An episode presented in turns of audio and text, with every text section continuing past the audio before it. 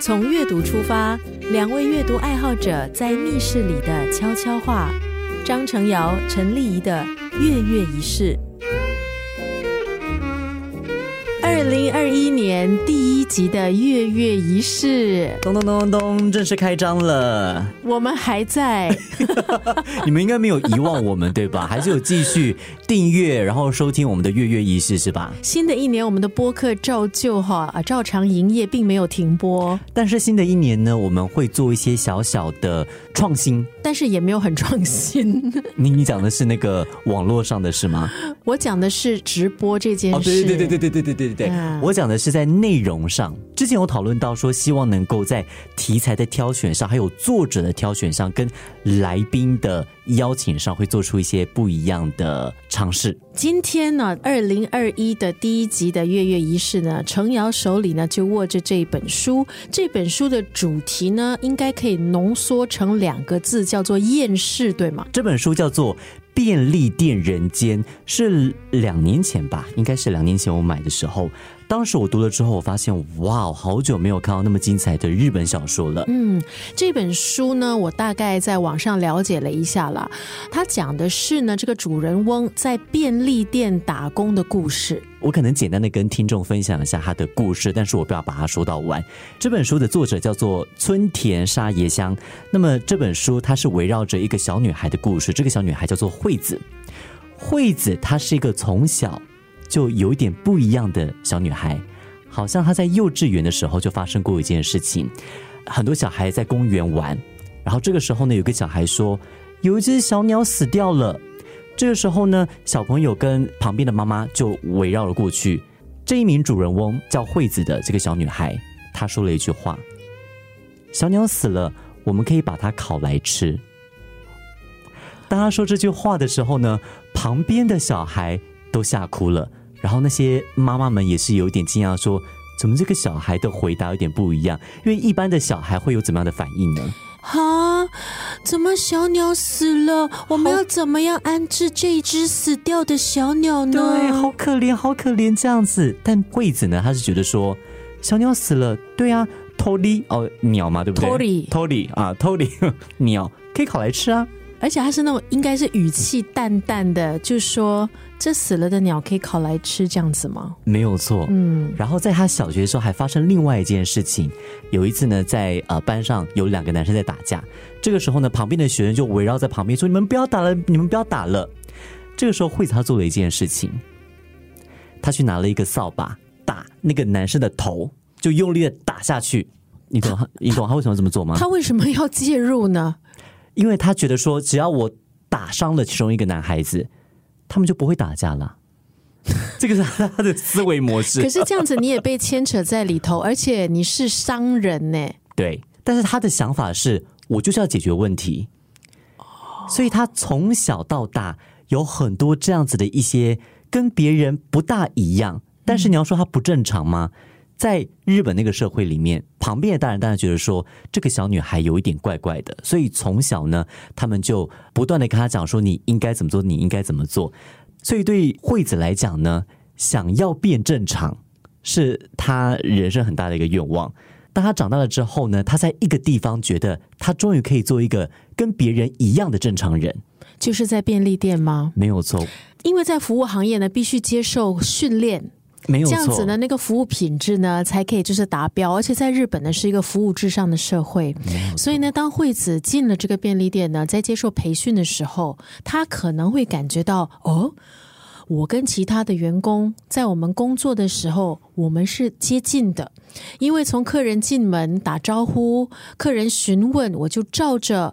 产品的我的认知去回答任何要协助客人方面的一些客服的东西，我都按照我自己培训的时候所学，然后呢就端上来了。所以呢，可能在那个点上，他会觉得哦，他终于好像变正常了。没有错，因为便利店它最讲究求的就是 SOP。对，他就是什么都要按照规范来。我穿的衣服也是便利商店的制服，所以就算他不是一个全职的员工，他是个兼职的员工，他都觉得在便利店打工，他突然觉得他自己也是社会上的一份子。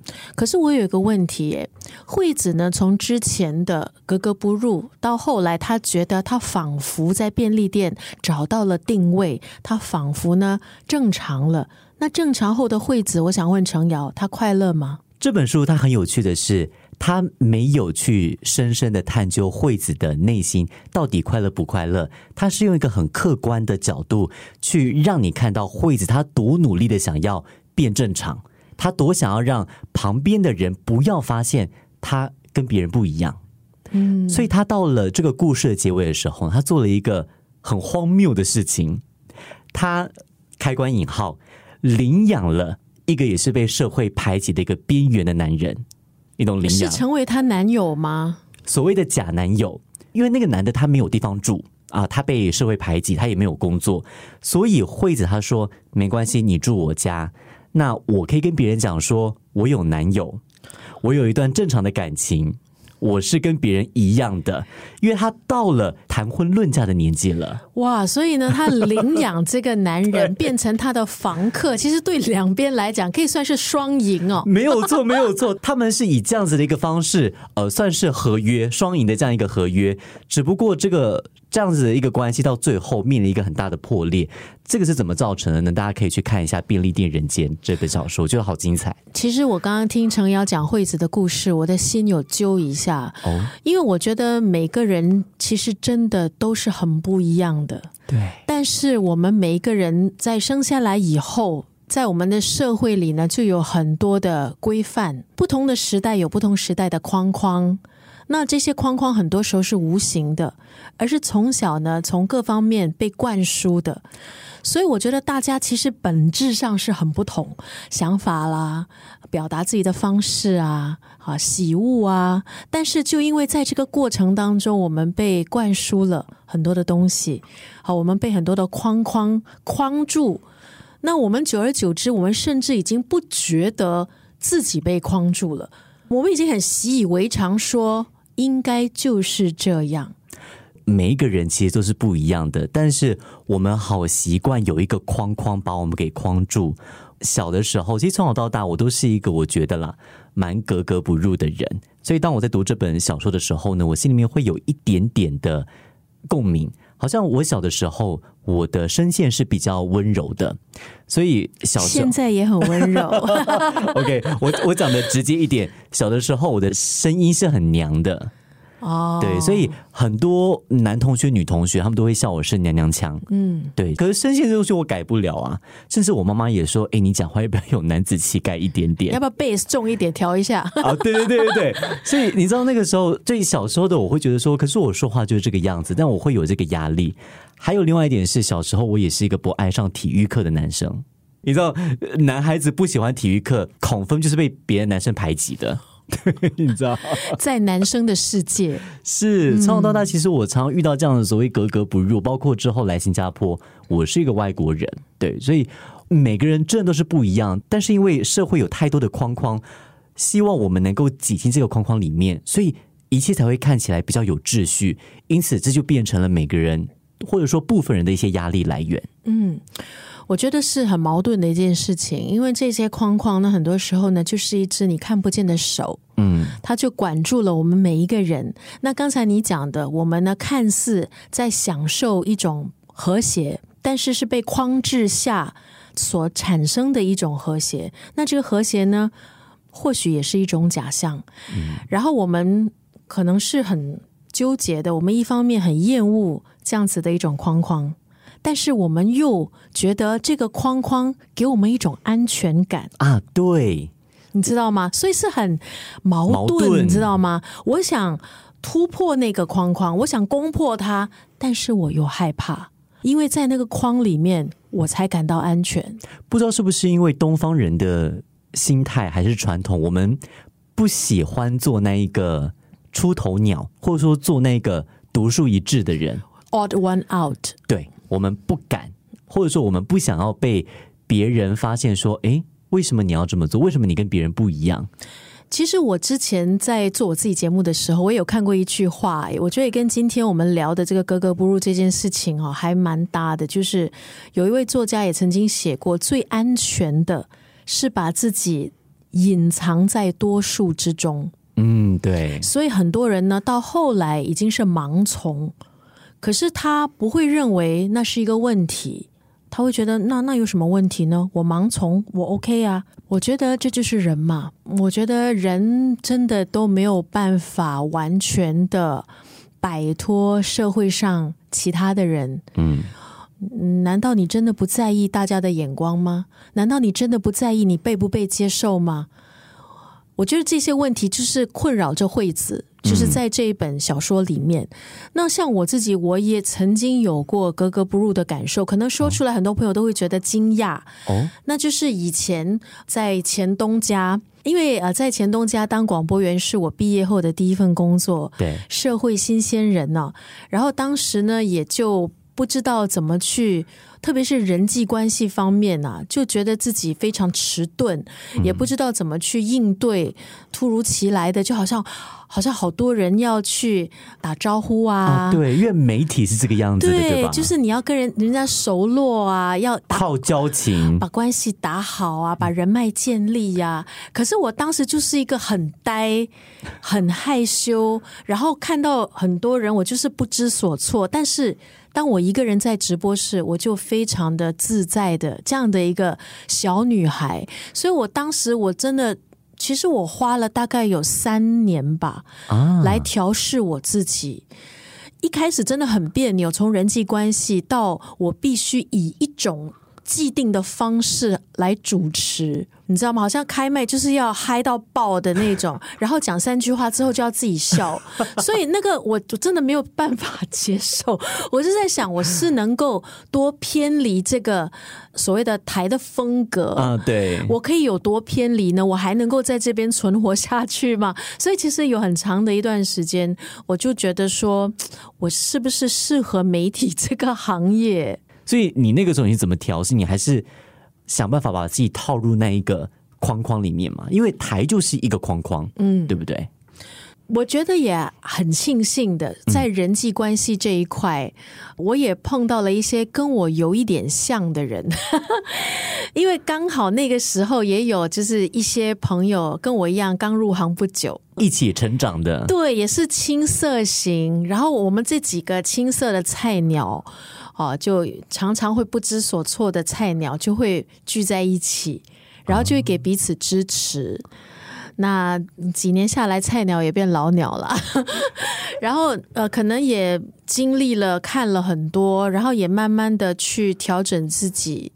但是我觉得我没有改变我的性格啦，嗯，性格就是那个本质，本质还是没有改变。然后我喜恶方面也没有改变。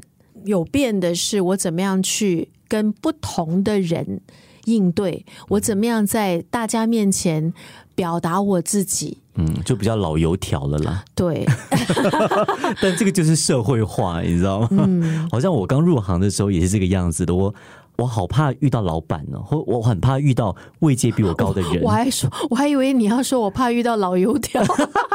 原来是老板，老油条倒还好，但我会很害怕遇到那种需要，因为应酬是一种语言，你你会不会有这样的感觉？应酬不只是语言呢，应酬是一种艺术。对对对对对对，我要讲的就是这个，它是一套，我觉得是跟我们平常私下说话很不一样的东西。而且要跟不同的人应酬，那才难呢。而且你那个当下，你要怎么样去圆？你要怎么样去带？你要怎么样去把这个气氛弄得活络，或至少不要把它弄死？可是我觉得程瑶在这一方面相当成功，哎。老油条了，对，现在比我还油。因为有时候我会在旁边观察程瑶啦，我觉得程瑶这一方面真的做的很好。我觉得不是油，我觉得油条有贬义，但是我觉得程瑶她他其实是一个很温暖的个性。我觉得他有在跟不同的人接触的过程当中，让大家感受到他的那个温暖跟热情。我分享我刚入行那个时候，我还是一个实习生，因为电台常会需要有一些应酬嘛，就是 DJ 啊什么的，我们要出去跟商家见面。我印象很深刻，我第一次 OK 就是以电台的成员去参加这样子的一个社交活动的时候呢，结束之后，我们电台的一位前辈，他又在我们的 WhatsApp Group 里面就语重心长的说，大家跟商家见面的时候呢。不要只顾着吃，就他就有说，呃，有一两位同事会很努力的去活络那个气氛，但是今天也是代表台，你只是换一个地方吃饭的话，你干嘛呢？其实说破了哈，跟商家吃饭。不是叫你吃饭，对对对对对对对。啊，你你 不可以吃饭，你就是到那边呢，你就是要让商家认识你，认识台，认识台，接下来有什么样的计划，有什么样的活动，那怎么样让节目跟商家接轨？那不是叫你去吃饭，就你还真的去那个地方大口大口的吃饭呢。但是我觉得敬酒还是要了，敬酒。嗯，是是，就慢慢的，我觉得。这就是社会化的一个过程。说回《便利店人间》这本书，它其实就是我觉得啦，它核心探讨的就是，当今天你发现你跟大家不一样，你会想要去让自己同化，你会想要去同化自己吗？我其实在网上呢看过这句话，就说与其厌世，不如认识。厌世就是一种很消极，就是厌恶人生的一种态度嘛。嗯，好，就当你觉得你无力的时候，特别是你觉得我怎么都跟其他人不一样，可是那才是真正的我，但是我又不能够很好的做我自己，那我还能改变什么？我还能做什么？那种无力感，然后可能也夹杂了很多其他的一些情绪，所以我在网上看到这一句话，短短的一句话，我觉得。很受用的，嗯啊，因为其实我们我相信我们每个人或多或少在人生的某个点都会有那种格格不入，甚至到厌世的情绪。因为当你发现你不被人理解的时候，嗯，那个是很孤单、很寂寞的。对，所以呢，那个认识，刚刚说的，与其厌世，不如认识。认识是什么呢？认识自己，认识别人，认识这个社会，啊，认识到。你虽然是一个个体，但是你也是社会的一份子。你要在这个社会上存活下来，那是一个很根本的问题，对对吗？好，所以如果你要在这个社会上存活下来，你不可能漠视这个社会的很多东西，包括呃社会的价值观、社会的一些框架。啊，有形的、无形的，还有包括社会上形形色色的人，啊，他们的一些说法，他们的一些观点，你不需要去认同，但是你要认识，嗯，然后当然认识你自己，好，你自己的与众不同，对，你可以怎么样把这个与众不同拿来，他或许可以帮到别人的，因为你看到别人看不到的，你有不同于别人的观点。那这个东西，可能别人一听之下他会害怕，因为他不认识，第一个反应就是害怕。对，因为这个不是他一般听到的，所以也是很自然的反应。哦，但是如果说有了认识之后，其实慢慢慢慢的，我觉得在一个社会里面，我们其实也能够包容很多。有不同的想法、有不同的意见的人，那我们一起来交流，我们一起来切磋，我们看怎么样可以照顾彼此，嗯，然后让我们在这个社会里头一起好好的，不要说存活啦，好好的生活下去。对对，现在很多国家都说要多元、要包容、接受多元、包容，最根本就是从认识做起，认识自己。认识我们生活的世界。从阅读出发，两位阅读爱好者在密室里的悄悄话。张成尧、陈丽仪的月月一式。